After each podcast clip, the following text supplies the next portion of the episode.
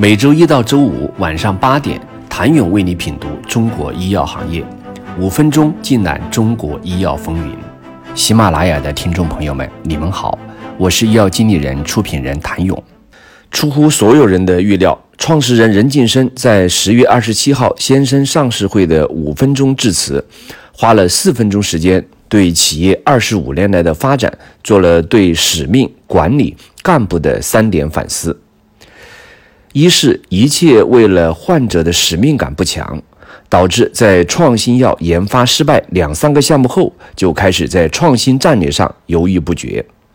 二是客户为导向的管理，在组织规模不断扩大之后，开始出现迟钝麻木、协作困难的内部导向苗头；三是管理者在取得一定成绩后，不再敢闯敢拼，遇到问题绕着走。任晋生和先生持续的自我批判，这一次放到了上市会上。任晋生够狠，气温十几度的南京紫金山秋凉中透出一股寒意，但先生上市会热情洋溢。这正是今年以来中国医药市场急速呈现出冰火两重天的影射：一边是平均每周一到两家生物医药创新公司上市。另一边是大量传统医药企业遭遇新冠疫情影响，医疗秩序被打乱，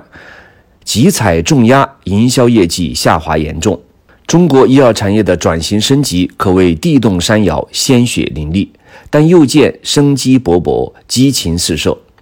先生药业港交所上市代码二零九六，与公司诞生的一九九五，从数字上刚好相差一百零一。上市答谢会的主题定义“有礼相伴，敢远行”，这让熟悉先生的医药人感受到了这家公司固有的企业品格。曾于2007年作为首家在纽交所上市的中国化学生物药企业，先生在2013年完成私有化之后，今天重回资本市场。外面看最大的收获是拥有更多资源投入新药研发，但在任晋生眼里，还有一层更重要的驱动，就是重新唤醒先生人的责任感和创业精神。如何看待先生上市，实质是如何看待先生药业的创新能力。进一步是要看这家公司转型创新的经验和教训。最重要的是看先生在创新战略上构建了哪些底层逻辑，而不仅仅是看现在有多少个在研项目。任晋生在使命管理干部上的结构建设，才是这家公司真正的未来。想了解再次上市的先生药业如何激发创新活力，请你明天接着收听。